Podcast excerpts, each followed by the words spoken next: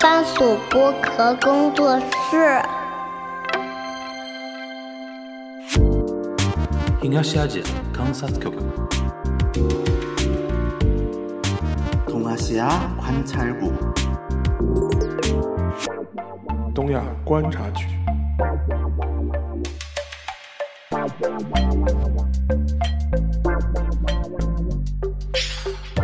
Hello，大家好，欢迎收听本周的东亚观察局啊。 今天东阳观察局有点不太一样啊，因为虽然也是三个人录，但是除了我之外，两其他两个人都换了。哈哈，为什么呢？待会儿跟大家解释一下。我们先介绍今天的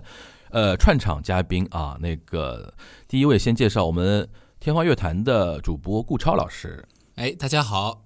呃，樊叔好，嘿嘿，顾老师好啊。然后第二位是我们的老朋友了，尤其在锦湖端来过很多次了啊，然后也一起做过那个付费节目的我们博乔老师。嗯、大家好，我是博乔。哎，为什么今天大家一听，哎，这个怎么能还能叫东亚观察局呢？就是明明是锦湖端的阵容，对吧？那个为什么呢？其实今天首先我们聊的这个话题呢，我是觉得说跟那个东亚的那个调性还是有点像的，而且是从一个比较文化类的角度、评论角度来聊这个东亚的。但是不巧，因为那个岁末年终嘛，就是我们沙老师每年都会有岁末年终那种人人人生不自由的阶段，大家去评啊。公务繁忙，公务繁忙，然后呢，就是首先是一个，然后呢，全小新呢现在还在北京，但过两天他会回来一次啊，我会抓着他聊几期的。但是呢，这个话题就是，哎，当时我们顾老师跟那个博乔老师我们传的时候，我说，哎，可以啊，我可以一起来录一录，然后聊一聊。然后呢，我说两位老师，我有个不情之请，放在东亚观察局可不可以？其实是呃蛮有意思的一个尝试啊，就是就是关于一个什么样的话题呢？就是呃，我个人啊，因为。因为听过那个天方乐坛的人都知道，那个顾超老师经常在那个天方乐坛里边聊一些古典音乐的一些话题啊，然后就是不可避免的会聊到，比如说我们中国的音乐家，对吧？亚洲的音乐家，尤其东亚这块的一些音乐家。然后听过我们在锦湖端的一些节目的人可能会知道，我们博乔对于那个电影圈啊、音乐圈啊什么的，就是评论啊之类的，然后他自己涉猎也很多啊。然后呢，我们想说。我们怎么来看那个我们东亚啊？我们现在不是今天就仅限于中日韩啊，中日韩，就东亚的那个古典音乐圈，我们要限制那么死吗？东亚观察局嘛，要不就是我我的意思就是说，音乐的领域是不是也限制在那个古典，或者说经典，或者怎么样？可能就非流行吧？对，非流行。对，非流行的音乐圈里边的那些我们的，比如说指挥家、演奏家和演唱家。的一些话题，然后今天我们还想从这些话题衍生到一个什么呢？其实我觉得音乐圈、电影圈、艺术圈现在都有一个呃差不多的一个困境啊。东亚三国其实都有这么一个困境，就是程度的一个高低。是那天博乔点到的，就是我们好像国内对于一个艺术家的评价，往往尤其在这些领域啊，西方占。占据绝对主导话语权的领域，我们国内的评价体系往往也会，呃，情愿的、不情愿的，或者说主主动、被动的被那些西方的语语言体系给控制。具体来讲的话，就是啊，这个人好不好，他的水平怎么样，我觉得我我觉得无所谓。但是呢，只要老外说好就是好，对吧？简简单讲情那个就是说情况是这么一个情况，对吧？那我们就。最后会从这个角度来跟大家探讨一下这个东西的一个现状和它到底有没有解，或者未来有没有一种可能性，我们走出自己的亚洲道路，对吧？对吧？亚洲雄风嘛，对吧？山势高昂的头，对吧？那么 暴露年龄，不得了。那还有那个五十六个民族，五十呃五十六个星座。但是这个五十六嘛，只是代表我们嘛，对吧？就是，但是我们亚洲嘛，不是都是一个人唱的。对对对对。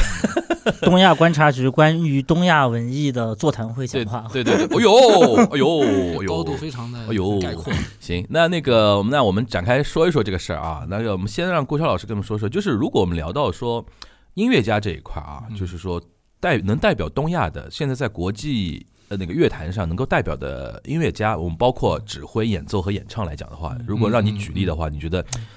比如说 top five，或者说你你举五个比较有代表性的，你会想到谁？五个啊？哎，五个能举得随便随便你举几个。我们之前那个就是节目里面天方乐坛第一个想到的嘛，就 是因为还有沙老师嘛，当时时候第一个想到聊的就是小德真尔，嗯，这个是绝对是现在可能知名度还是最高的。是的，哎，嗯，这这个我觉得像在世的对吧？在世的在世的是绝对在在在世的里面，你比如说像日本，所谓就是古典音乐界，无论是在中国还是在欧美的这种日本面孔，那可能就是小泽征尔，外加可能内田光子，这是一位钢琴演奏家，对对对嗯他的着装风格也是非常诡异啊，就是像我雨衣一样。对对对，我曾经评论过他那身衣服，就是他的上台穿的衣服，除了下雨天穿以外，其他、其他穿都不都不合适的那种透明的雨衣，嗯。而且是红红绿绿的那一种这样子的。然后那天光子也是非常重要的。日本的这种钢琴演奏家，然后韩国的话可能就是郑明郑明勋，对，郑明勋在法国，郑明勋是也是指挥家啊，对郑明勋是指挥，他早期是弹钢琴的，嗯。然后在柴赛里面也拿过第二名，但是后来就放弃钢琴，转入这个指挥这个行当了，这样子的。他在厉害的，柴赛拿到第二名的一个人，然后转到那个指挥领域，能做成那个嗯 maestro，就是 他肯定他后来做到大师嘛，不容易对，在法国也是拿过这个，就是在法法国也是有，应该应该是歌剧院还是交响乐团，是有个总监的职位对。，就是有巴士底歌剧院，对对对有过什么法国广播交爱乐乐团，对然后斯卡拉他在意大利也对，很受欢迎。在斯卡拉也非常受欢迎。嗯但是他后来就是这个郑明勋，就是好像是在巴士底歌剧院在院内的宫廷政治斗争当中被政变了嘛，然后被政变以后呢，他就一直是就是，据说啊，我看那个勒勒布莱希特对他的回忆说，就是郑明勋就是坐在那个台阶上哭，然后过往的路路人都能看见，而且法国人嘛，在为什，么哭啊？就是他觉得自己丢失了一个工作，很羞、很羞辱，而而且好东好东亚，对 对对。对，然后包括他正式不仅是郑明勋一个人，他还有他的就是他的所谓姐妹，还有姐妹嘛，三个，三是三个人吧对对？还有比较有名的就是小提琴家嘛，就是这个他姐姐，嗯。对，他姐姐就是这个这个郑金河，对郑金河，对，也是跟 也是另外一位指挥大师的感情生活当中的第三者嘛，然后也因为这件事情。哪一位大师啊？呃，是这个可以可以说，这个没有问题。呃，他应该是阿格里奇和迪图瓦，嗯，呃，这一对他们俩当时应该是夫妻，然后迪图呃阿格里奇是在无意当中发发现了老公迪图啊跟出轨。跟郑金河之间的书信啊或者短信啊之类的东西，精然后神出轨那个时候应该没有短信，精神出轨。对，呃，没有，呃，就是啊，说不定已经有了那个全方位的出轨全方位的出轨。对对对，然后这个感情就就，但是后来阿格里奇跟迪图瓦之间还是保持着比较好的合作关系，嗯，然后甚至两个人还会同时上台，然后嗯。包括因为迪图瓦，迪图瓦是指挥，阿格里奇是那个钢琴演奏家，对对对，嗯。然后迪图瓦本本人也比较花嘛，这样比较有名的对吧？对，有是比较有名的，前一阵子也被 Me Too 了，对，活该。对哎，对哎，但是你说到阿格里奇，前两天我刚看那个巴伦博尼姆跟阿格里奇在那个柏林爱乐的那对对对个，对对，哇，两个人你这很感慨，两个都八旬了，对对吧？尤其巴伦博尼姆好像大病初愈吧，反正一直身体一直身体不太好这两年好像有点，然后全程是坐着坐着治的，应该坐着会是要。结束在自己的主主要的音乐活动了。嗯嗯嗯，巴嗯。巴伦博伊姆的嗯嗯样子是那种就算神仙阵容了吧？嗯嗯，阿格里奇弹，然后巴伦博伊姆挥，然后什么乐队是柏林爱乐。非常仔细的听听了一下，因为乐队应该是柏林广播吧，柏林爱乐吧？柏？林爱乐，是柏林爱乐爱乐乐对对对。嗯，我仔细听了一下阿姐的舒曼嘛，应该是 A 小调，对，嗯。然后还是弹的有很多地方弹的不尽如人意啊，年纪上去了，八十多了嘛，就是属于属于不得不看，啊，也不对对对对，不能不看啊，不能不看，然后不能多看，对，就这样了，就是对吧？然后呢，就是说这种阵容呢，就是看一次少一次，是的，对几乎是就是绝响了，这差不多对对对。对有些可能是要绝响了啊。那么说回那个东亚这一块，那除了郑明勋，除了那个内田光子，除了小泽正尔之外，中国呃是吧，中国比如说中国我们肯定是朗朗了，朗和王羽佳，郎朗朗王羽佳也可以。但是郎朗朗可能在就是不听音乐的人的心目当中，这个地位更高一点，那他们知道他。云迪曾经是不是？哎这个问题我们没有，呃，就是跟大家讲一下，我们我们刚才三个人没有刻意避开李云迪，什么嗯因为他的一些社会新闻在避开，嗯而是可能就是。就我们现在就那个艺术成就来聊一聊，就是云迪有没有在我们的客观认知中曾经进入过那个主流的叙事里面？两千年以后一段时间吧，两千年到两千零零五年、两千零五年这样子。就曾经存在过应该。是在云迪应该是在两千年到两千零九年，他在中山音乐堂与于龙大师合合合作的贝一，就是贝贝贝贝多芬第一钢琴协奏曲之前，嗯他在国际上还是有一定的声量的。嗯，然后对那场贝伊怎么了？然后 车祸现场嘛？对我没去那场贝伊，你去了我听嗯我听了事后的风衣录音，当然我我我要强调一下，风衣录音就是现场道路嘛，这样子，现场什么叫风衣录音？就是因为以前的录音，就是以前很多指挥家是不希望自己的演出被录音，啊，被录下来但是很多观众呢，他就想录就，放录音机放在风衣里边。对，但是啊。以前的那个录音设备呢又比较大，大啊。所以他就必须要拿一件厚的风衣把它罩住，然后录出来的声音就是稀里嗦啰那种声音。对对呃，倒也不至于，有点遥远。对，但是就是你你等于说其实是单声道嘛，其实就是一个单单声道的嗯。现场的一个点的录音，不是这场贝一是是是乐迷圈是有比较一个比较共识的说法的吗？啊就是中山贝什么工体风嘛，这样子，那这样看起来就已经是不行了。对，应该那可能就四五年的时间还可以，你觉得他的不行是在于什么？就是是说是不是就说就怎么说？就很明显的，你就是不听音乐的人，你也可能觉得他已经弹弹了不下去了，弹弹的不连贯了，嗯，哎，这已经断掉了。然后包括他在韩国演奏的时候还出现啊大旺谱，这这而这个而且是不是特别高难度的或者转不出去的曲子，然后他在台上就大旺谱。哎，那顾超这种情况发生在一个钢琴演奏演奏家身上，一般是说，比如说他自己不够自律，疏于练习，还是说就是可能就是不知道为什么就是一个状态的一个低迷，是哪种可能比较多一点？一般来讲的话。一，般来讲是前一种多一点，前一种啊 OK，嗯。意料之外的可能性比较小。对，嗯。但是也有那种就是真的就是紧张，像比比较著名的就是塔霍嘛，就是法国的一个钢琴家，他后来所有的演出都必须要背一个翻谱的人在他旁边。但是呢，这个呢是他的一个安全网，他并不是背不下来或者不练习，他只不过是有这个人在他身边，谱子放在他前面，他心里面多少会安一点这样子。然后包括还有像比较有名的像东东欧的，哎对，还有像波哥这样的人，就是他们肯定不是不练琴，像波波哥属于练琴狂魔，练练到最后手手上都要扎针灸的这样子的人，嗯，对对对，然后所以就是这种情况非常多变。那。就是我有个话题啊，刚才比如说说到郎朗、王羽佳、刚呃，包括李云迪，他们都是在钢琴演奏家嘛。对对对对就是那中国的音乐家里边，在别的领域里边，在国际上现在，比如说也是，比如说我们我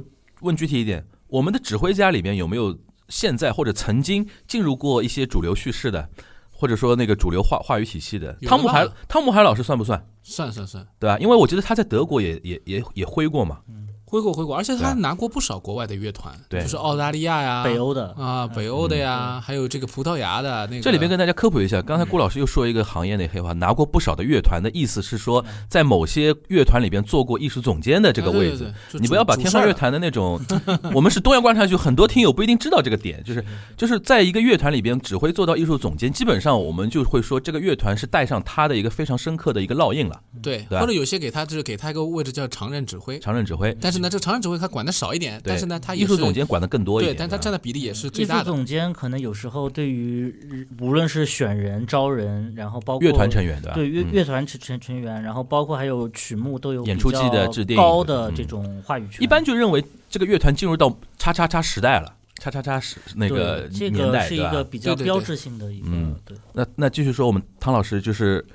进过呃拿过北欧的，然后澳大利亚的一些团，意大利好像也有吧？意大利也有吗？意？大利我不是印象很深，但是他指过斯卡拉。对，指过斯卡拉。啊这是非常歌剧也指过，对。斯卡拉歌剧他指过，他不容易的。对的，因为那个就是小德真尔以前在他在他那个访谈里面就讲嘛，就讲他去指斯卡拉的时候，说那个因为他跟帕瓦罗蒂关系很好，嗯。所以帕瓦罗蒂就就请他去，就带着他嗯，啊，像带小弟一样 带着他去。因为意大利基本上帕瓦罗蒂能搞定的，对对对能搞定 的但，是在斯卡拉的观众是那种非常喜欢虚人的嘛。对小泽征尔在斯卡拉也被观众虚过啊虚过。哦，然后在这种场合下，就是乐团如果要表示对指挥的支持的话，他们会有一个词叫 shower，就是像就是就是淋浴的意思。他们会把乐器故意敲得很响，来做一个试图盖过虚对声，观众的一个哦反击，这哇样子。，这个圈内还是挺那，尤其意大利人哦，斯卡拉是，我觉得斯卡拉是一个，就其他地方的歌剧啊，我觉得除非你唱的巨烂无比，嗯别人会有强大的嘘嘘声，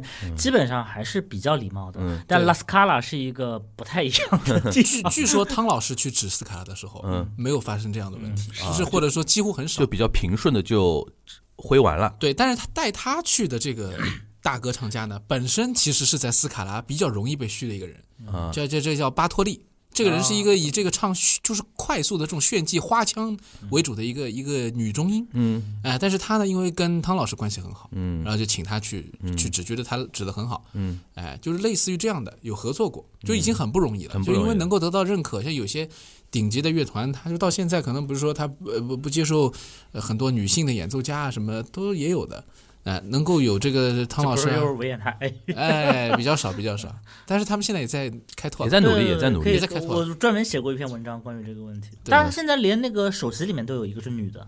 嗯，第三号首席这样子嗯。是的。那还有啊，就是比如指挥家里边中国的。中国的，中国的这个比较少啊哎其实呢，这边就是要 Q 一下于龙于大师。还是于龙于大非常非常师就我们就说一点啊，就是嗯。最近不是那个，就这个凯特·布兰特切特不是演过一部电影嘛，嗯。叫那个嗯嗯。塔尔嘛。对，嗯嗯。塔尔他在里面有一句台词，他说这个 DG 还和中国的，我估计那个翻译可能不太熟悉古典乐啊，嗯。还有跟中国的龙鱼，他就翻成了呃，就是就是龙天祥的龙，然后那哦个剩余的鱼，哦，其但其实就是鱼龙这样子，因为那张专辑也也是在上海石库门拍的一张照片嘛，还拿了一辆自行车嘛，这外滩要什么自行车哦，？外滩对对在要啥自行车要什么自行对车？那那张 DG 唱唱片，于龙老师现在是几个团的？国内几个团的那个上交，三个团，嗯还有音乐节啊什么的。他是上交，然后上交中国爱乐中国爱乐，中国爱乐广州吗？嗯，广州交响，广州交响基本上算中国最顶的团了吧？对。嗯然后他在国际上其实也有很多音乐会，嗯就是在日本啊、欧洲啊、美国啊，都是有很多一线的团。包括我跟他合作听说他有会有一个在维也纳爱乐的乐季当中的演出，就是就是乐季当中是非常正式的，你不是租场的那种随便演演演演的，是乐季当中的，请他去要哦指挥一次。我我有所耳闻，但是不确定这样。哦，对我我还没太关注，但是也有可能的，因为他在欧洲其实指过不少德奥的一些好团嘛。对，这边大家其实就因为经常会出现一些，就就是大家就网网络上也会互相撕嘛，什么我们家哥哥就是某钢琴家这样子的，在啊现在音乐家也有这种呃没有那么疯狂，但是是有的，啊，就是说在国 国际上也是演出不断，在什么维维也纳金厅啊，在。柏林爱乐厅啊，都是有演出的。你不信去看看那什么如何？这边要仔细的需要分清楚一下啊，就是音乐厅的演出其实分两种，嗯。一种呢是呃，就是音音乐厅它或者乐团它自己组建的乐季，乐演出季对，他会邀请他觉得比较认可的这个是其实是高度跟这个演出机构的品味 对品味，他对你的认同感，然后以及你的说说难听点就是票房流量是相关的。嗯，第二种呢就是租场演出，租场演出嘛，对，嗯就是你你只要给给钱，我这个厅是空着的，你就能能来演。这个我熟，不是以前那个维维也纳金厅有非常多中国乐团，特别是民乐团，有一段时间。对对对，有一段时间，中国文化出海的一个内容就是以在维也纳金色大厅开个歌唱，对对对对吧？其实这种歌唱现场做的中国人比老外多多了，全都是使馆分票的。对嗯对吧？这个这个其实也是我们曾经国内乐坛一一种，在我理解就是走弯路的一种过程啊，有一种刻意往脸上贴金的这种年代的吧？啊，现在将来还会有吧？应该肯定还会有会有一点。肯定还会有，最近不太方便。对，这两年马上要方便起来。马上马上方便起来，还有还有点，而且呃待会儿其实我们可以聊一聊最年轻的一批年轻人，跟我们这个世代的人啊，有个很根本的区别，他们已经不太接受我们小时候接受那种。就比如说古典乐啊，什么西方那个艺艺术啊，就是那种西方那个主流那个语言体系的那套东西，现在很多，比如说零零后，他们可能会对于这个东西抛来质疑的一种眼神啊。嗯其实待会儿我们可以聊聊，你说这个东西有点文化霸权吧，是有一点的，但是呢，你也要分开看这个问题，对吧？有的时候你没有融入它，并不是因为人家要那个什么霸凌你，而是你首先自己就没有敞开怀抱，对吧？或者说没有感受到这个东西的价值体系在哪边，对吧？待会儿可以聊比较深。还有一个话题就是刚才说到那个，我们说了很多演奏家跟指挥家嘛，就是三国都说到了，演唱呢。演唱就是因为这两天我我因为抖音很有意思啊，就是抖音那种分发系统，我嗯我只要看了几个，就是说那个男高音的那种唱段，我这两天疯狂，我这两天疯狂在刷那个维拉宗的那个视频，那个他特别有意思嘛，就是一个墨西哥的一个男高音，现在好像嗓子垮了，对吧？嗯嗯，但早年很猛嘛，对吧？早年很猛，然后我就我就刷了一个，然后现在集中推给我很多那种男高音的那种东西，因为我我以前高中的时候那个在合唱团待过一段时间嘛，啊唱男中男低的嘛。啊然后在我的视角里边，男高音就是这个世界上最珍贵的一种东西，就是太难了。好的男高音真的很难，这个顾超肯定同意的，对吧？好的男高音真的总体来说比较难得。总体比较难得的，所以说我这最近这这这两这两呃这两个礼拜，就每次打开抖音就会看看那个男高音的那个东西，然后我就想到一个话题，我们小时候不是经常有什么世界三大男高音的演唱会，当然它它是一个商业炒作的一个产物啊，是不是？帕瓦罗蒂、多明戈、卡雷拉斯，但自从帕瓦罗蒂去世之后，其实这个概念等于是名存，呃、也没有名存了，名都没有了，就不对，但是我记得他们在的时候，他们晚年的时候，已经在当时国，包括中国国内也一直在聊一个话题。呃，新一世代的不是三大男高音啊，在哪里？或者中国有没有中国的什么三大男高音啊？然后这种有啊有啊有啊，中国有了，中国就国内院长了吗？这个都是领导不好意。思啊，就顾老师是业内人士，对他比较不方便说，我呢是业外人士，可以随便喷。那个喷什么？我没过听听我们不今天不是不是不是来喷的，就是我想回到那个话题，就是三个中日韩。现在我们说那个古典，那种就比如说美声唱法吧，嗯就是美声领域里边的那个演唱家，比如说我们现在觉得说比较顶的，在国际社会上比较被认可的，现在有有哪些？就何慧是几节，对十一节，十一节和会，我觉得都是和会可以的，在就是在意大利语这块，对，特别是何何慧老师，无论从实力到名气到合作过的乐团，嗯都是非常顶级的。十一节比较年轻一点，嗯但是也是已经有非常多的国际邀约嘛。然后嗯包包括也唱过像《军中女女郎》，九个 High C 啊对，对对对，非常多 high C 的这种高难度的这种乐曲，也是比较受追捧的。嗯然后日韩嘛有吗？韩国是曹秀美对吧？曹秀美哦就已经是前一代了，就非常传奇。曹秀美年纪很大了，啊，现在还在唱呢。这样前段时间，前段时间在纽约好像唱了那个演唱会，好像还是以她为中心的，嗯，有过那么一段时间新一间。代有谁啊？新一代的话，韩国就比较多，就基本上每一年就是全世界的声乐比赛里面，韩国人是最多的。对这个我就想问一下顾老师了。嗯我有个感觉啊，就韩国在演唱这一块儿，它是有什么样的一种文文化底蕴积淀吗？就是我现在观察韩国，比如说音乐剧、歌剧，哪怕包括流行歌曲，他们在演唱这一块儿的那种培训啊，还是什么呀，是有一种非常独特的东西嘛，就导致好像一直在层出不穷的那种情况。然后相比啊，我想来想去，日本好像我就怎么没没怎么听说过日本有那种什么那种古古典乐的那种歌手啊，比如说男高女高那种，在国际上特别，尤其年轻的一代，好像我几乎就没怎么听说过。我不知道是不是韩国人的这个生理条件特别好啊，嗯。就是确实出的各种声部的歌唱家特别多。嗯，那么这几年就是在欧洲看的特别多，对。基本上每次去看歌剧总会有韩国人的，对，连斯卡拉到上海来演歌剧都有韩国就人。带一个韩国人过来这不是故意带的吗？肯定不是故意带的，就是但正好就是有唱的，不是故意带的，是顾超带的。我带不了，嗯。啊，但是呢，呃，你看这个，呃，就整个的这个风气可能跟之前的前辈有关系，就是他们之前出过这个曹秀美，可能对他们的影响蛮大。而且曹秀美是一个什么样的人呢？就是曹秀美的传奇性就在于她当时时候等于说是西方的大师，嗯，到东方来找未来的明星，就找到她了，嗯那就重点扶持呀，嗯对吧？给他很多机会，因为是谁找的？是卡拉扬找的。卡拉扬找到他说：“你来这个唱我的这个萨尔兹堡音乐节，跟什么乐团合作？”那当时时候的指挥皇帝钦点的未来之星。八，十年代对吧？对，一个就是我们前面讲了，就是带汤老师去斯卡拉的那个巴托利，嗯，他他和这个曹秀美是同时代的，就是被卡拉扬看中的年轻人。哦。那你想，这个这个一一来以后，他这个传奇性就很强了。嗯，然后另外就是曹秀美这个人，他后来而且成为我觉得韩国可能就主流视野里面一个非常重要的一个人物，嗯。因为他后来还演那个韩剧啊，嗯，啊、演韩剧里面演那个什么声乐老师啊、歌唱家曹秀美是一个女高音，花腔女高音，花腔女高音嗯。对对对，他演过不少的这个韩剧，也是一个就是大众的一个知名人物。他有没有那种感觉，就好像我要把这个歌剧演唱或者演唱这个东西，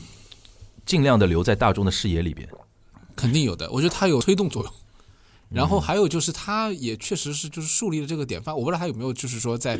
后台有没有帮助很多人，就是或多或少，你我猜他背后帮助。你刚才说到那个、那个，我很有感觉，就是比如说八九十年代有一波，就是说。他刚才顾超提到一个很关键的一个词啊，就是当时有一波西方的，比如说呃音乐家也好啊，嗯。那种他们到亚洲这边关注到亚洲这边，当时其实当时有一波的嘛，嗯，你比如说我们经常中国说第五代导演，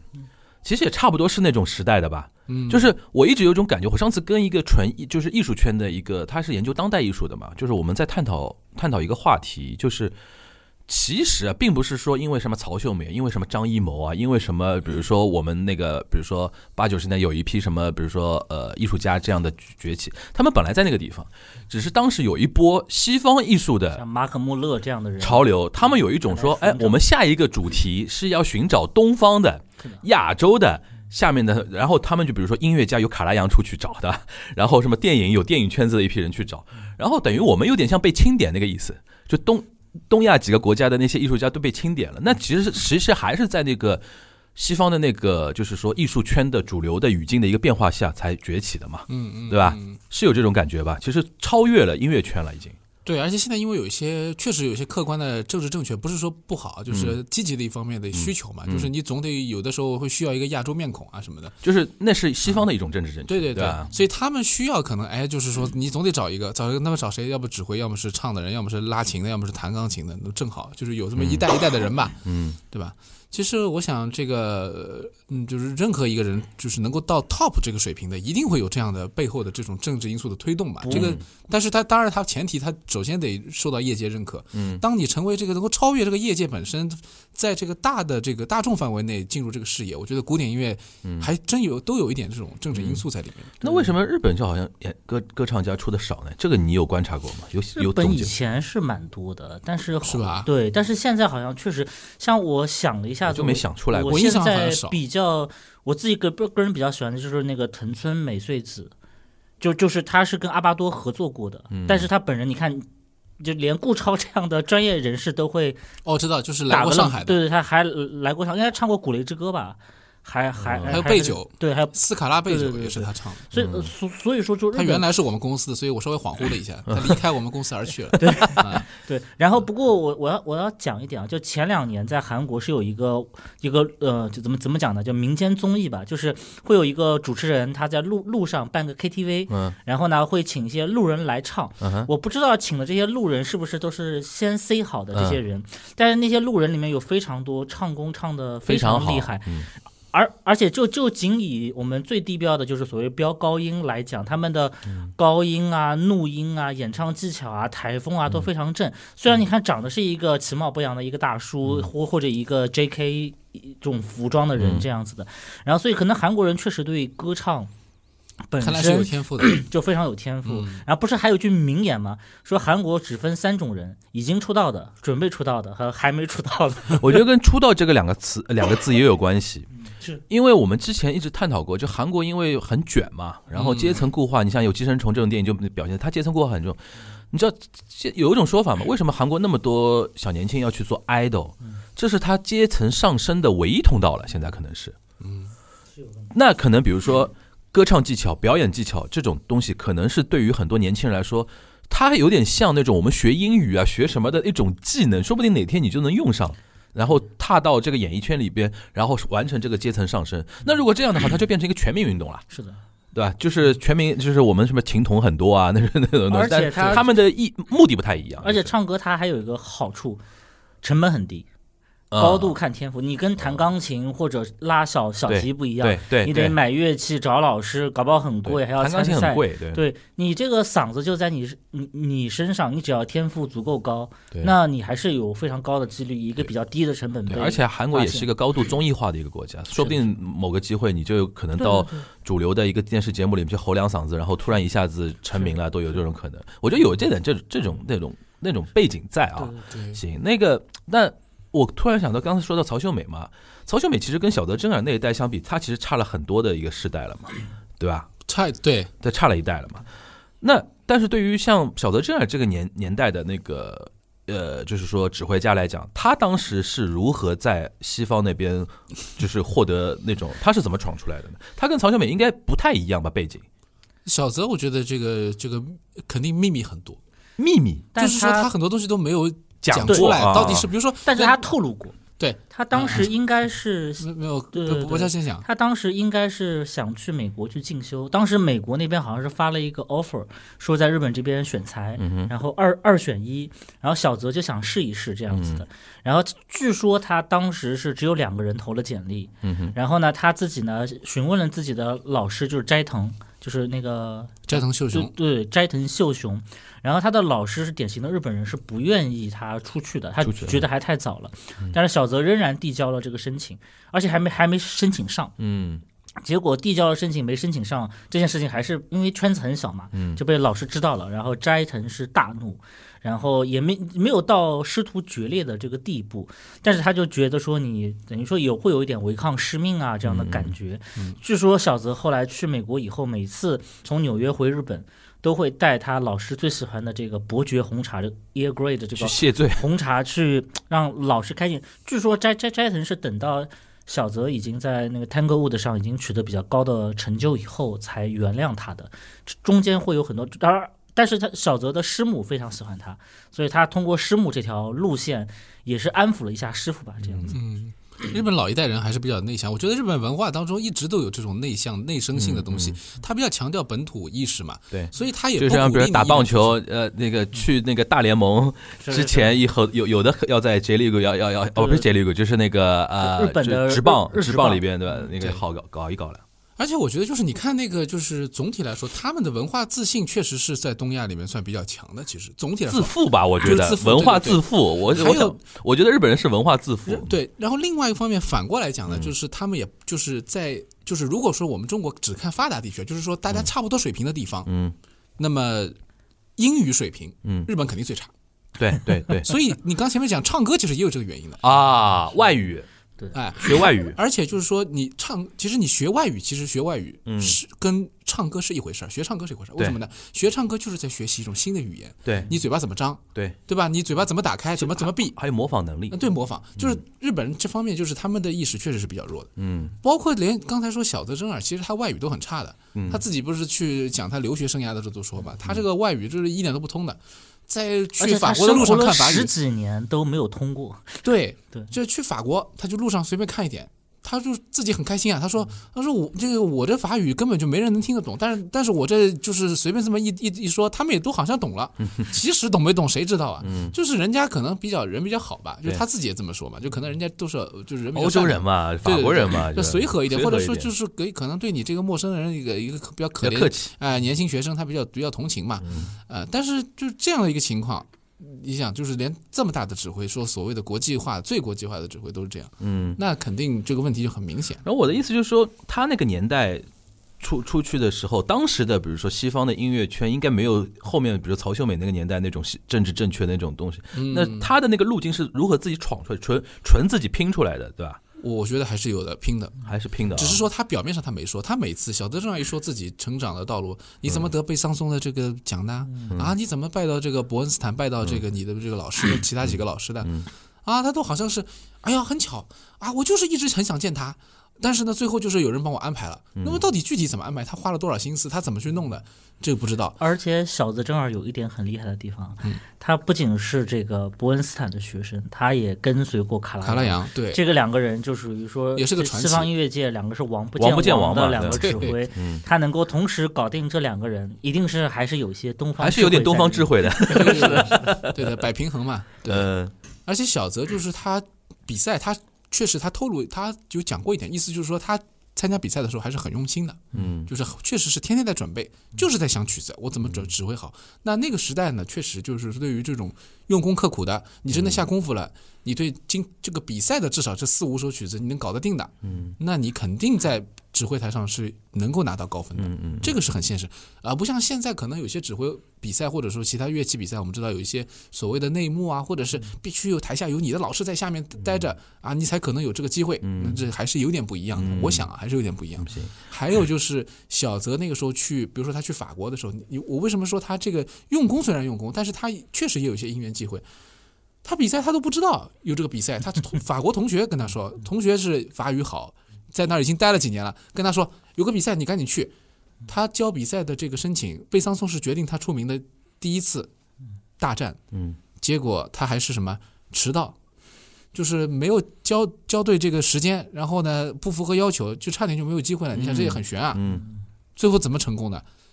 他竟然就是想到了各种各样的方法，说到底哪里能够走后门。他们那个法国的这种各种社会的圈层里面，有哪个地方可以去求求求人家的？嗯结果他就真的去求人家，人家还真的就帮他了。嗯，真的碰上那个是个好时代，因为战后其实大家对于这个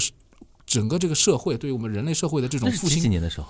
那是他应该是年轻时候吧，六呃五十年五呃五六十年代的时候，五十年代六零年之前应该是，60因为他是他六零年以后已经崛起了，嗯呃五五十年代末的时候，嗯所以那个时候大家可能就整个社会也真的是欣欣向荣吧，就是有看到一个年轻人那么远过来，而且他法语不通，人家还觉得他可怜，说不定还更愿意帮他，嗯对吧？就是有这个引起了法国人的同情心。哎真的是一代一代人的。想法就是音乐才是我们共同的语言，是吧？你这个法语世界说不好世界大同嘛 那个时候真的很理想化的，嗯肯定。哎，那啊你刚才刚才说到那个，就是他的后面这个法国这个比赛的一个结结局是什么？我们很多人不一不一定知道。结局就是当时时候，全世界有大概一百多个人吧，就贝桑松你几说的对，最后就是入选的是几十个人一起比嘛，嗯最后小德正好是第一名，嗯，就因为这个比赛，他在欧洲获得了巨大的名声，有很多机会。敲门砖就是一个敲门砖。对，而且呢，这个比赛因为算是一个大比赛，那么在现在说起来是指挥界是也是大比赛，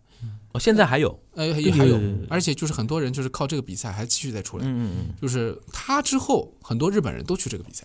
他之前没有人去的，所以他他等于开拓者。对，嗯就是第一个吃螃蟹的人呢，确实是辛苦一点，而且呢有点就是懵懵懂懂的感觉，好像怎么感觉这种这连报名都不知道好好的去弄一下但，是也有优势嘛，有优势。对，有优势。他说小特特别是我觉得这种音乐节、国际比赛，它其实对一个对他来讲特别新的国家的人来参赛，他其实是抱有一种开放性的态度的，甚至他会很愿意来邀请你这样子，因为因为呃我觉得就是，当然我们这个话话题可以之后再聊，这样子、就就是一一个奖，他也希望自己能至少看上去国际一点更像国际化，哪怕是一九五几年的一个法国的一个指挥比赛，嗯能多一个国籍的人来，就说明我我们这个文化是很成功的，然后他也对你很好奇。尤。其欧洲以外的国家，他会觉得说非常重要，对吧？OK，就跟我们中国办一个什么书法展，如果能有一个美国人来参加，大家肯定也觉得很新奇，更愿意把他给叫过来。来，他写成什么样是另外一一回事，嗯但但是他能来参加，认认真真来参加比赛，就很有话题性嘛。你嗯你做新闻其实都比较好做嘛，这对样子的对对文化走出去嘛，对吧？对对对。那那我觉得接下去我想聊一个从小泽征尔那个年代突然跳到现在这种年代啊，嗯因为大致我们历史上的那些阶段大概能够感受到了，就是奋。个单打独斗的奋斗，然后在人家那种政治正确正确下，我们涌现了很多一种新一代的那种大师，其实有点带动的嘛，对吧？那我想，不是因为像顾超他自己现在就在这个圈层里边在做一些工作什么的，嗯我想问一下，对于当今的中日韩的年轻的一些学子来讲，嗯就音乐圈的学子来讲，他的那个上升的一个途径和通道，和现在他们所面临的那个大环境有没有新的一些变化？因为我刚才说到，我不是看抖音那个东西嘛，他就推了很多相关的账号给我嘛，我发觉怎么现在好像在欧洲有很多中国年轻的歌唱家也在欧洲那边在学习，在拼搏，其实有很多的嘛。对对对吧？然后我记得有几次我在上海这边看那种，比如歌剧演出啊，或者古典音乐会的那些演出啊什么的，就年轻人还真的是很很很积极踊跃的。有一些比如说，比如说什么上音的那些学生啊什么的，就是艺术院校一些学生。他们首先，我觉得现在的时代的年轻人，他们可能家庭条件比我们那个时候又好了很多，嗯，对吧？然后他们的见识其实很广，因为他通过互联网可以看到很多一些资源的一些东西啊，怎么样？对对，就是，但是这是他们主观的一些条件啊，客观的一些环境现在大概是怎么样的？比如说刚才你提到了，比如说贝桑松这种比赛，现在也有，比如说那个我知道那个我们博乔总结了一下肖赛的一些一些东西，就是，但是这些只是一种路径嘛，这种路径现在的变化大概是怎么样的？或者现在的大环境总体来说好像就是比较的。还是比较平等的，就是不太会再去看你的国籍，说我不，我也不会特别期待有一个亚洲人出来，嗯，但是我也不会说特别去压压制你抑啊压制你出来，他已经不是期不期待有亚洲人出来了，是亚洲人太多了亚洲人能不能少一点？少一点，对，亚洲人太多了。现在有一个问题，对，确实有些比赛他们已经很担心，就是说全亚洲面孔中日韩的人来太多了，就是不好看。所以开始就是有有有一些比赛，你能感觉到明显他们有一点扶持白人的白人啊，他们很担心白人，就是说，因为白人小孩现在对这个东西确实兴趣不大。我现在我现在看到一个那个那个唱歌唱比赛，看到一个金发白人一个绿眼睛的一个男生唱那个男高，我惊呆了，我说这个这这种脸我好多年没看到过了，已经 那种感觉的。对我其实统计过一下，嗯。就是整个肖赛，嗯。我来我来这个肖赛跟大家说一说什么叫肖赛？就是肖邦国际钢钢琴琴比比赛赛，嗯，我们云迪就是 这个比赛里边出来的。对对对然后我我只统计了最近五届啊，嗯。我从两千年李云迪获奖的这一届，而且为了为为了肖赛是每几年办？每五年办一次，但对，但是因为世界为二零杯还厉害。二零二零年的那个疫情啊，所以它移到二零二一年了。嗯。然后我我只统计了初赛的选手，而而且我统计的初赛选手里面是不包含欧美里面的亚裔的。嗯啊、这样子的。然后两千年是一共是总人数初赛总人数是九十四人，嗯东亚呃除除了中国大陆、中国台湾、中国香港加上日本、韩国是总共参加人数是三十九人，三分之一。对，就就是大概是百分之四十一点四九对，我我我除了一下嗯，然后二零零五年呢是八十个人，然后东亚三国加在一起呢是三三十三人，也是四十一嗯，然后之后几年呢都差不多，直到二零二一年，嗯。二零二一年初赛总人数八十七人，嗯，然后东亚东亚三国总人数参赛人人数是四十七人，一半了。已经是百分之五十四了。嗯，一半以上了。然后呢，最好笑的呢是二零二一年的这一届的肖赛的冠军呢，呃，是个加拿大人加。拿大人。但这个加拿大人呢叫刘小雨，对，就是一看就是个亚裔这样子，而且是会说中文的。因为你统计的时候都没把他算到那对个他甚至东亚里边去，对不算东亚三国的人嗯这样子的，所以你能看到整个就是包括还有柴赛，包括还有嗯利兹，包括还有其他的种种比赛，这个是因为我们情同多吗？对，我，觉得就是一一代人的这个钢琴梦嘛，激励啊、就是大家觉得中产阶级家里就该配个钢琴，小朋友就应该从小学个乐器，对吧？这点好像东亚三国一样的。对，但是就是说，可能年代有一点差别吧。可能嗯现在就是说日本啊或者韩国，慢慢的会退出这个这个世代，就是不会觉得我必须要这样做。中国呢是在在这个可能在中间或者中后段，就是之前几年的话，肯定是家长都觉得一定要这样。嗯，以后可能家长慢慢觉得，哎呀，我何必逼我的小孩呢？就是让他开心点也可以的。对对对，但是之前的话，几代家长基本上都是，就是说，特别是就是说，怎么讲？像我们的打鸡血嘛，对我们的半半代以上的那种家长，半代就是现在小朋友七零后，对小朋友都是现在个位数的年龄的，嗯基本上觉得自己小朋友，哎呀，最好周末嘛，先那个周六学个早上学个跆拳道，下午弹个钢琴，周日嘛早上去游个泳，下午去画个画，七五后的家长，跳个舞，哎呦，这学的满满的。对，对。这种基本上是这种比较嗯比较要求比较高。但是就是说，你看美国，其实我们不要说美国好像很随意的，或者说没有文化根基嗯啊，他们有也有一代七十年代的时候的那个钢琴潮。啊，对，但是这个基本上到了八十年代后面就破灭了。嗯就是你你再看现在哪有小朋友一定要要求去学钢琴？在美国已经不成不。七十年代的时候，家庭教师这个钢琴的这种课外辅导是非常非常盛行的，而且家里面人不管怎么样，破钢琴要买一台。现在在北美学钢琴最狠的应该也是亚裔的家长。虎爸，呃，全这个绝绝对是这个样子，就包括那个耶鲁的那个虎，那个我们叫蔡什么蔡美彪，还是叫蔡蔡什么，就是耶鲁的那个女教授虎妈妈，嗯，她两个女儿都是学小钢琴，提琴的，嗯，对，而且在中国的音乐院校里面，其实是流传着这么一个话的，嗯，呃，就是比如说啊，你的音乐就是音乐附属幼儿园，嗯、基本上是最难进的，嗯，然后到到了附小呢，是天赋最高的，嗯，然后到附中呢，天赋低低一点，然后如果上到了音乐学院，然后以本硕博依次，就是天赋越来越低。然后它这个里面的逻辑是是什么呢？就是天赋高的小早早的都都被送出去了，都到欧洲去了。它这嗯当然这是一种说法，它不一定完全准确，也不是说所有的在国内我听到过差不多的说法，就是比如说你本科考上上海音乐学院，跟你在上音附中哎，，你怎么就把学校报出来了？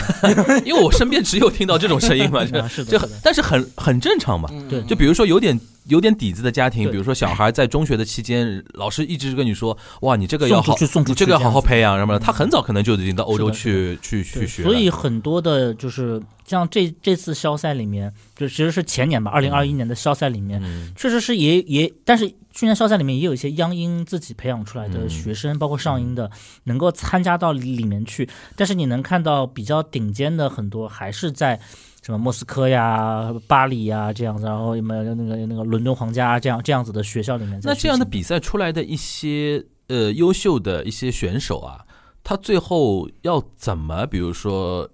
归到比如说职业化道路，开始成名啊、成家啊这种，现在这个我觉得他会有成熟路径嘛？总总是一个比较现实的一个问题吧。嗯，你要么就后面去做老师，对，很多是做老师，对，要不然呢，你就是想做职业演奏家，在舞台上的话，那你可能就需要需要很多经纪公司的介入了，对吧？那也不一定，推手有些人可以个人也可以他自己可以搞得定。还有个人的啊，有两条路呃，你说，可以走，一条呢就是比赛，嗯，比赛是最简洁的，就就我我的意思就是，就比赛出来了，你已经比赛出来了，后面呃会有比赛出来了，就比不靠经纪公司也可以啊，自己自己单打独斗也是可以。对，然后他怎么单打独斗某一个指挥家关系比较好啊，某一个乐团关系比较好啊、搞关系，然后包括还有像比如说二零一五年的肖赛冠军就是韩国的赵成真，嗯嗯，他赵成真现在在韩国的地位就相当于中郎朗在中国的地位。啊，而且是有一些饭圈化的，我看过赵成真三场演出，你刚刚说的那个哥哥那个是不是就是他？也是有演他的。这个赵赵成真就比较可怕。然后他，我第一次看他是在美国的一个小镇，嗯，我刚刚晚上走进音乐厅，就感觉自己不在美国，在韩韩国，就身边全部是在说韩语的人。嗯我们说说一句比较有那种带有刻板印象的话，嗯我甚至感觉现场就弥漫着炸鸡和啤酒的 气味的那种感觉。啊，不是泡菜的气 味。对对对，然后那些韩国人对于赵成真是非常之崇拜，嗯甚至在离开现音乐会现场的时候，我们跟几个韩认识的韩国朋友还聊聊了一下。嗯他说我在韩国根本不可能买到赵成真音乐会的票，我只有在中国才有可能，呃不，我我只有在美国才有可有可能买到赵成真。对，然后第二次是在上海，因为是听 Misa，他跟纽纽约爱乐合作，应该是肖一还是肖二这样子的。嗯然后从音乐会刚一开场，赵成真、刚一和指挥同时上场的时候，我就感觉我后面有两个妹子不是非常正常，就是不是你在音乐厅正常见到的观众，就是会尖叫，哦就是你在音乐厅你很少听到有人会尖叫，对对对对，然后会窃窃私语，就类似于就是欧欧巴好帅的这种感觉。然后赵成真的每一个。就是他，比如说有弹的很帅气的地方，这两个人都会在后面窃窃私语。哪几个字？我查一下他到底长啥样。哥呃长得也也是不错的，这样就是长得是至少是一个呃可以出道的这种级别的这样。照我知道，陈是哪个陈？成功的陈，成功的成珍宝的珍，这样子的，是的。哦，然后是这是这这么一个人，然后那两个女生哦在赵成真演完以后疯狂鼓掌，赵成真上来 encore 也疯狂鼓掌，然后到下半场就消失了，因为下半场没没有赵成赵成真的演出这样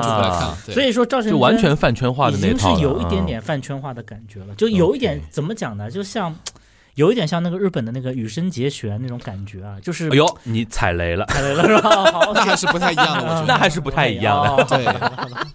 我错了，我错了，我错了。也确实是不太一样，嗯因为羽生结弦他还是有很多人格上的这种魅力也存在。啊钢琴家他很多时候他不能说话，他也而且赵真真也不是那种说表态啊，我要我要怎么样，或者我觉得这个世界是怎么样，他没有这种世界观、人生观、价值观的这种输出。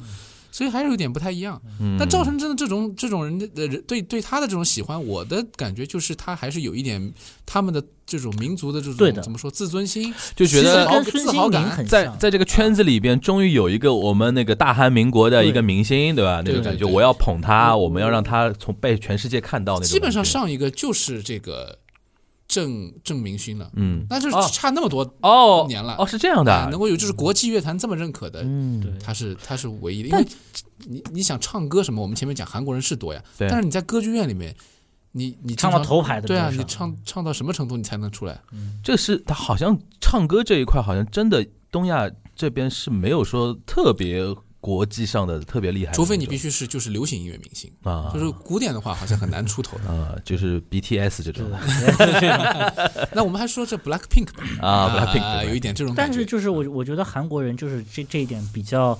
可能我可能我们也比较能理解，就是这样。就一旦出现一个，比如说在足球、在电影、在在古典音乐方面韩，国会更更狂热对一个被西方彻底承认的人，嗯。然后韩国会把他当成一个民族英雄，而甚至让他背负一些他不该背负的国际认可在他身上。而且东亚这里边，韩国是最重的这种氛围，嗯，日本是最轻的。就刚才我们说到他自负那个，对对对。就，比如说有一个人在，比如说国际上已经被捧到红到一塌糊涂了，日本人觉得也就还好，就不着急去不着急去捧他。就就像那个在范克莱本拿拿拿到冠军那个日本的那个、呃、盲人音乐家，那个盲人钢琴家和那个事情呃对不他，但他一开始的是他火也是火在就等于说比 就是我们他有点励励志励志的感，觉嘛，这个励志的点是日本人最吃的。但是不会因为说你是是在国际上获奖了我就怎么怎么样了。对对对对对对，就我们是介于这两者之间一点，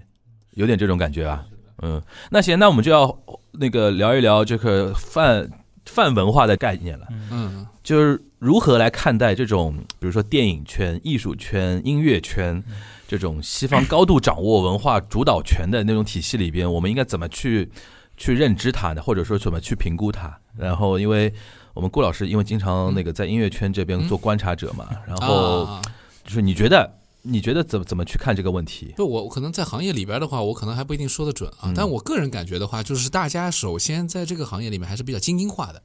大部分大众对这个东西是没有认知的。嗯。那比如说，我怎么知道是李云迪好还是郎朗好呢？嗯，那不就听一些人评论，或者我自己去看媒体炒作的，对我看一看，我也不一定看得懂，嗯。或者他都没好好看，嗯。或者你说他弹断了，或者弹的怎么不行了。你也没看到那个东西，对吧？对对你看到的是大部分好的，那你你就很难判断。我们到底怎么办？就是大大部分人其实也就无所谓嗯啊。在这种情况下，其实你说这个东西怎么不得到国际认可，不就也是得到国际上的这些精英的认可吗？你到国外还是一样，大部分人也都不懂，嗯或者没有概念，或者他们就是去音乐厅里面，只是养成了一个生活习惯，他们去音乐厅的人多，但不代表他们懂的人也很多。那只能说这件事情上就有很多暧昧的空间在里面，不像流行音乐很简单，你人气高，你唱片卖得好，你可能就是牛，嗯。这个还是有点不一样的。嗯，那你觉得说这种，比如说西方的这种主导话语权，比如说啊，刚才我们提到赵成真这个这个话题，你想跟孙兴敏其实一样的，因为在足球里边，英超可能是一种重要的评价体系，嗯。然后比如说肖赛是一个重要的评价体系。你觉得这种狂热，是韩国这种狂热啊，就是我们怎么来看待它？有没有道理？或者说，也不能说有没有道理，就是这种奇氛围很奇怪。因为尤其像这两年啊，我们不是那种自主意识，对吧？就是主动的、被动的自主意识很强嘛。甚至有一些人，比如说看到什么 我们的大使在海外用当地的语言跟人家沟通，他就说你为什么不说中文？会有这种气氛的嘛？那种情况下，导致现在我们很多从事国际交流，或者你在一些相对要在西方那个主流语境里边有存在感的那些领域里边奋斗着的人，大家会相对低调一点，对吧？现在都会有这种感觉吧？不太讲说哇，我在哥们儿在海外怎么怎么样，哥们儿怎么怎么样。你现在来怎么来看这这这种东西？是未来我们是不是二三年嘛？我们站在二三年，未来我们应该如何去处理这种距离感？这种东西呢，我就要说一些官话套话了。我觉得是百年大计。为什么说是百年大计呢？你别急啊，这你文非常化这个播客啊你现在文讲话化这个东西是需要红很长红色播客，它需要很长时间去培养的。嗯有时候你一定要就是带着很强的目标，说我两三年、五年啊，我一定要实现把谁谁谁送到哪里去。我们看这个世界杯也没把中国队送到哪里去嘛，就是这个送不到哪里去，但必须得是你按照这个规律去培养。至于说别人是不是认可你，我觉得这件事情，我我还是稍微倾向一些日本的这个态度，就是你也别太期期待别人来肯定你，你先把自己给肯定了。那我们音乐圈应该怎么玩起来呢？自己应该怎么玩呢？自己怎么玩啊？就比如说大家啊，努力嘛。比如说啊啊，就比如说像，因为像那个博乔也好，顾超也好，嗯嗯嗯或者像沙老师也好，我们都算，因因为尤其像你已经在这个圈内在做一些工作了，绝大多数还是乐迷嘛，嗯，对吧？那你觉得音乐这个产业啊，我们说产业，你比如说包括音乐会啊、那个唱片啊、出出什么，但可能已经是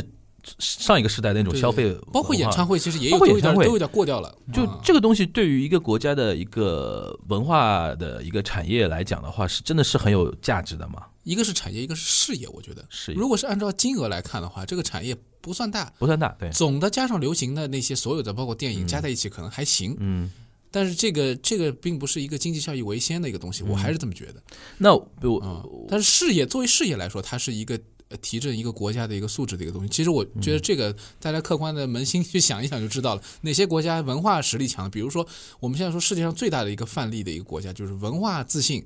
有有比较强的底蕴，嗯呃，它的国力反映出来也是很强大的，就是德国。嗯啊我觉得这特别明显，就他们的这种综合素质和对于这种自身文化的一种要求，就是每个人对自己内心当中文化的要求，投射在这个里面以后，你去看它整个它的社会，它包括它的文化产业的这种这种繁荣，对外输出这种能力，它其实也很输出，它输出乐团啊，你能说点具啊体的例子吗？我能感受到你说的那个意思，但是我觉得要说的稍微具体一点，因为嗯其实你刚才说的那个事情，其实就我想表达那个点，就是我总感觉哦，我们过去几十年啊，中国某种文化产业，尤其跟西方要我们要靠拢西方的那个文化产业，有的时候是有点在装装着做样子的。嗯，就比如说各地都要搞自己的新年音乐会啊，然后这新年会肯定是那个交响乐团性性质的嘛。有的时候是一种在政府扶持下的某一种泡沫吧，对吧？但是呢，如果泡沫散去，我们总归会问这个事情到底是不是就真的是只是装样子呢？也不是，其实很多人是会在那个事情里边感受到很多文化的召唤的、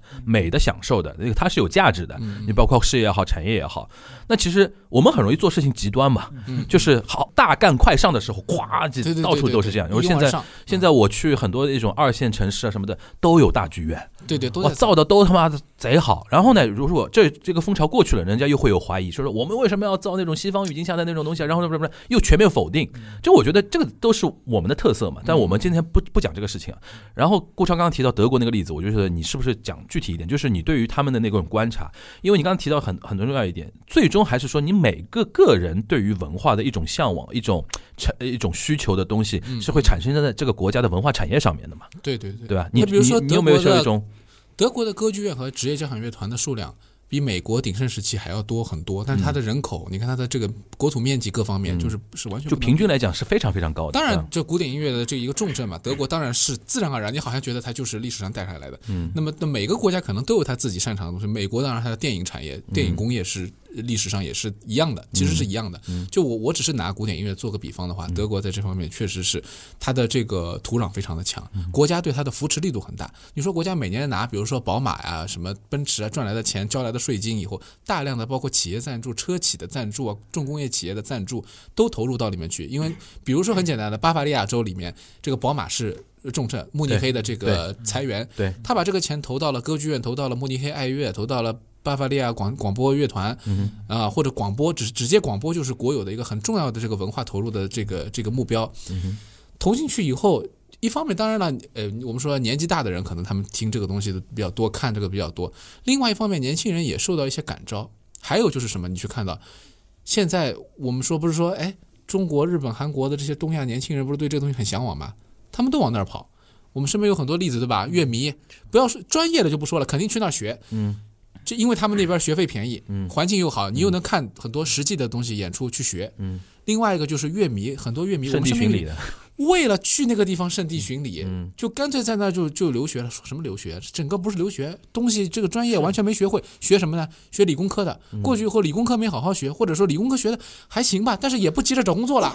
我们就就就是在朋友哎圈估计跟你看到是一样啊，的，那就是呃 就是有很多这样的人，嗯就是他们都是什么，就是一边学一边在那看音乐会。他们其实是我说的那种真的被他那个文化艺术的东西所感召的那批人。，对而且他背后有的有一种说潜在的或者说比较泛的价值观，其实嗯把这批人吸引在一起了嘛，嗯就很简单。但是我觉得是本质上还是这个市场的原因嘛。嗯这个市场其实，在世是全世界范围内也不是特别多，嗯比较可能比较有这种市场的，可能就是日本和德国，就是它是真的有一帮。认认真真的听众，他会真金白银的掏钱，而不是靠主办方赠票啊，或者什么赞助商赠票才会去听这种音乐会。日本有很多那种什么三得利音乐，像日本光是在日本的东京就有多少音乐厅，有多少的乐团 NHK 啊这样这样子的乐团在这个地方，他们是有一帮固定的听众的，持有月季票的，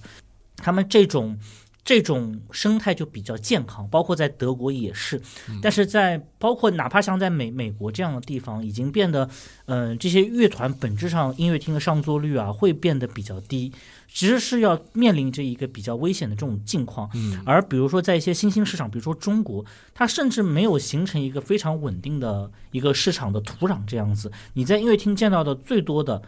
就是那种买买两个人的票的，就是爸爸妈妈带着小小孩去，然后中国的家长呢也是比较 怎么讲呢？就我我没有认为不对啊，可能作为家长本身来讲，他自己不是个乐迷，他对这个东西不是很懂，但是他小孩非常讨厌练琴，他希望把小孩带到现场，看到一个人弹琴，弹弹得非常好，激励也好，培养也好，然后给他一些是修养上的升华也也也好，我就曾经看过。一场演出，我前面坐着一对母子，那个每一首弹完以后，他妈妈就会侧身扶着他小孩的肩说：“你听了以后有没有感觉？有没有感觉哇，？”好功利啊！对他，他就是这样的想法。你嗯你不能说他不对。其实我随着我年年龄增大，我也挺理解这样的嗯家长的。但是就就是你就你会觉得这个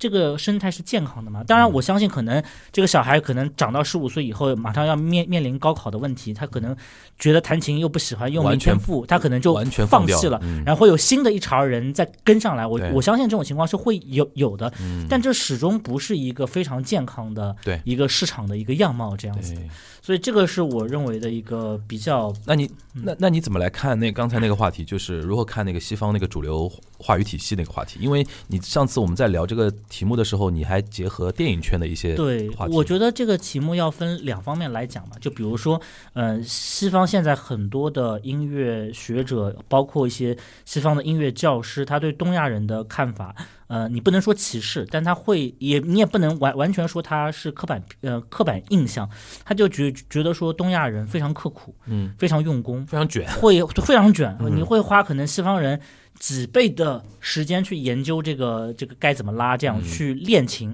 而而且他们认为说很多，他们认为一些东亚人拉琴拉的是。没有感情的，是没有音乐性的。你就是技术非常好，你的技术非常流畅，但是我在你的音乐里面听不到你自己的灵魂等等。看不到你这个人在哪里。对对对，他会有一些这样的看法。这种看法你不能说完全不对，对，因为比比如说在这个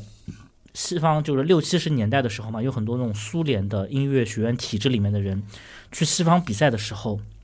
也会给西方的一些人造成这样的感觉。这份这个感觉既真实，但也不乏带有歧视色彩在里面这样子。但是在西方体系里面混到比较嗯、呃高层级的，就比已经被认可的音乐家，确实都被认为是非常有个性的，哪怕你是一个东亚人这样子的，这就涉及到就是。在整个无论是古典音乐还是艺术电影这两个领域，掌握核心话语权的，其实还是西方人。比如说电影，其实说难听点就是法国人，法国人就是就就就是法法国人，就音乐是德国人，电影是法国人。对他们还是握有最核心的一套话语权，嗯而且你哪怕你看到肖赛里面，比如说这一次二零二一年的肖赛的那个像像越南人邓泰山啊，包括像中国的钢琴家陈萨萨姐，也是里面的评评审，但是你并没有感觉到，就是他们的看法可能也与西方的人非常接近，就是他们因为可能在这个体制里面的时间特别久，嗯，所以说他们的看法，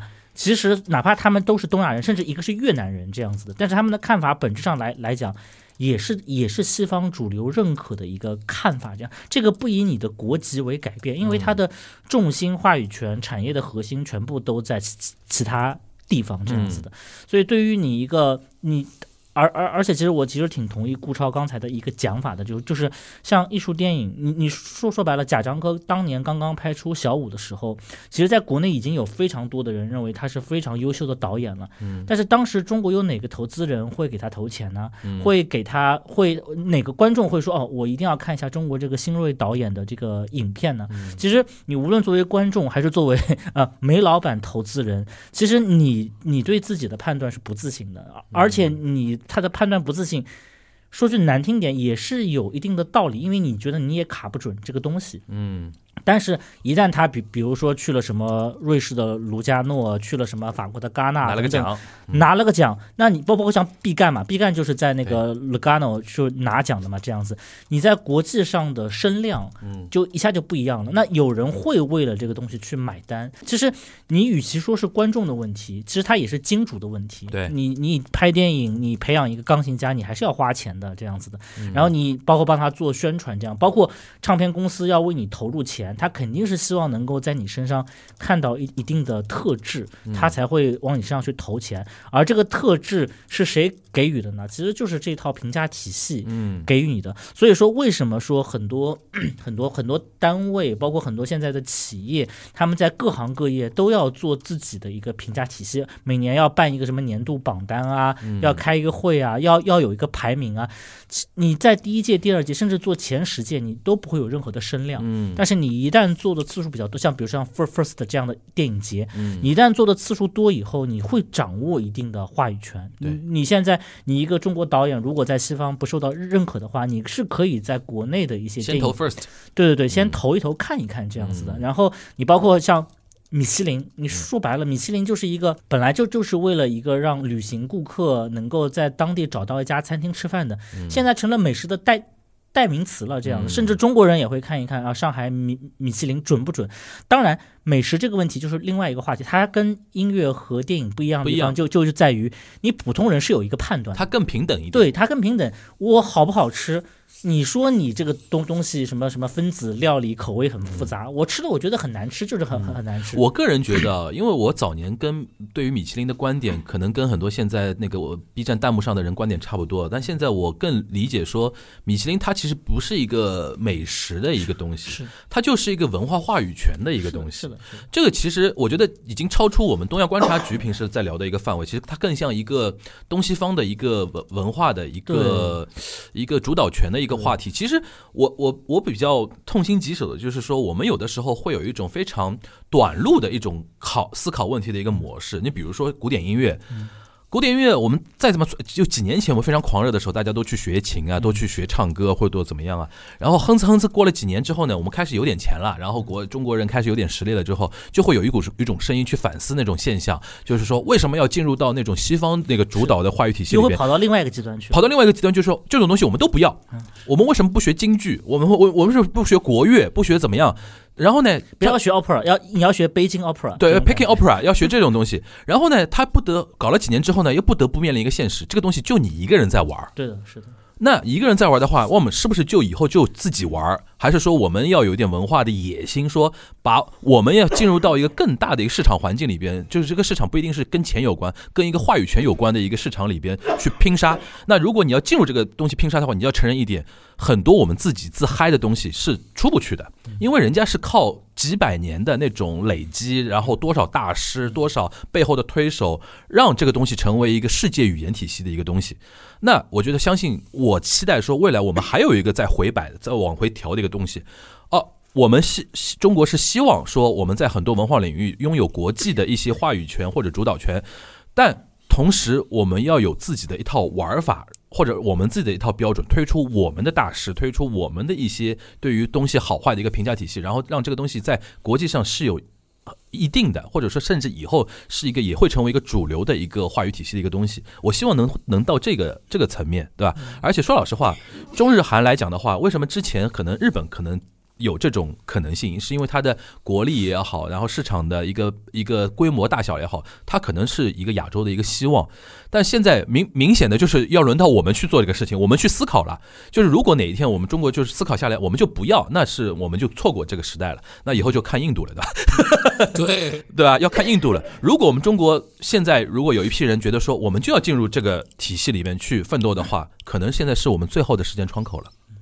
嗯，因为中国人也要面临一个人口老龄化的一个问题了。对的，这个经济的问题。对，所以说我觉得这个是一个很严肃的一个一个一个话题，但是已经是超出东亚的一个探讨范围。我觉得我们现在现场约，我们以后锦湖端菜好好聊一聊这个话题，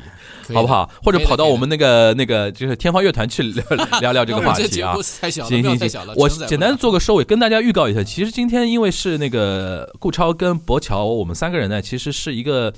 变相的一个串台，但不一定是上传的时间可能完全吻合啊。就这一趴呢，我们可能聊到这边是通过那个中日韩的一些音乐家的一些话题，跟把这个话题给引出来，就是关于东西方，尤其像尤其像某些电影啊、音乐领域里边，西方占走绝对主导优势的一些领域里边，我们如何来看待这种文化现象和未来我们的路怎么走？然后听到这边呢，大家请移步啊，可可以移步天方乐坛。我们要聊另外一个话题，这个话题呢，你说跟我们今天这一趴有关吧，也有关，也不完全有关，对？就这个也国际化。对啊，我们聊一个人叫 Sakamoto Ryuichi，坂本龙一的啊，坂本龙，现在很多人叫他就叫他教授，对吧？对对呃，不是，教授应该是这个，他当时他组过一个乐团嘛，叫 YMO，就 Yellow Magic Orchestra 这个乐团，然后他们他在这个乐团里面是学历最高的人。啊，所以他的两个就谢 开玩笑的谢秦说法的就开开玩笑说，只有你读到硕士，如果没有没有你的话，我们可能就是个一高中肄业这样子的。所以说你就是我们里面的教授，他是这么因为我看到很多现在国内的乐迷啊，他或者他粉丝就直接用教授来称呼他嘛，对吧？然后他的现象其实也很值得聊一聊，对吧？然后我们就是就是这一期的东阳观察局就到这边，大家请一步天方乐坛，好吧？那感谢今天两位那个顾超和博乔的做客啊，顶班了我们沙老师跟这样星，我们是就什么硬生生的加了一期。感谢 那个感谢大家收听今天的那个东阳观察局，我们下周再见，拜拜。拜拜。拜拜。